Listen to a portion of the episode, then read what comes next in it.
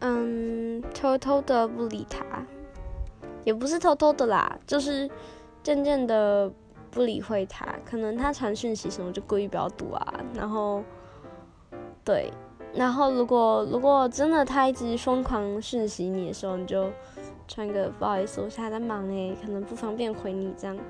然后就是渐渐的，他应该也会知道，呃，其实我不太想跟他讲话。